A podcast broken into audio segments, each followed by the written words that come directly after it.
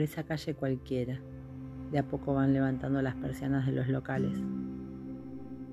Las veredas permanecen aún mojadas por el baño matutino de rutina, con esa mezcla de detergente e hipoclorito de sodio imposible de ignorar. No tanto porque el olfato es el único sentido que atraviesa puro, sin filtro hacia nuestro cerebro, sino por la intensidad con la que cala nuestro alerta obligándonos sin dudas a permanecer despiertos, evitando pisar una baldosa suelta que nos arruine la botamanga y la paciencia.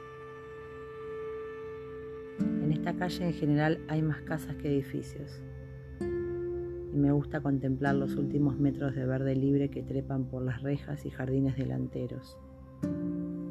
Particularmente en este tiempo de preprimavera, que todo va volviendo al color de origen y desaparece el desconcierto del gris del invierno.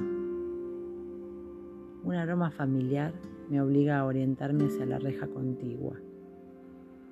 El olor de baldosa suelta no tiene chance de competir contra este aroma de madre selva, que cual brisita de mar envuelve y abraza con un abrazo caricia, que te da tiempo a despertar, pero con calma. Tomo una bocanada grande de aire, reteniendo lo más que pueda el aroma blanco. Cierro un instante los ojos para que llegue profundo, sin filtro, hasta mis recuerdos más atesorados. Siete pasos después estoy en el patio de mi amiga, jugando con hadas reales. Cómo me gusta jugar en este patio con lago artificial no importa si el agua se estanca o si las enredaderas se hacen lugar a la fuerza, impartiendo este rincón un halo selvático. Es allí donde los comienzos de todas las historias suceden, con la hacedora de historias más original que conozco.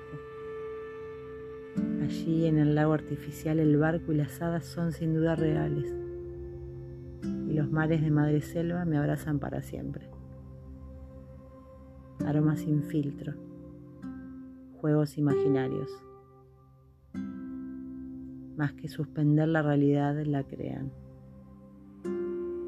Subo las escaleras para llegar al andén, pensando en el juego de aromas que está en el consultorio del segundo piso y que hace tanto no uso.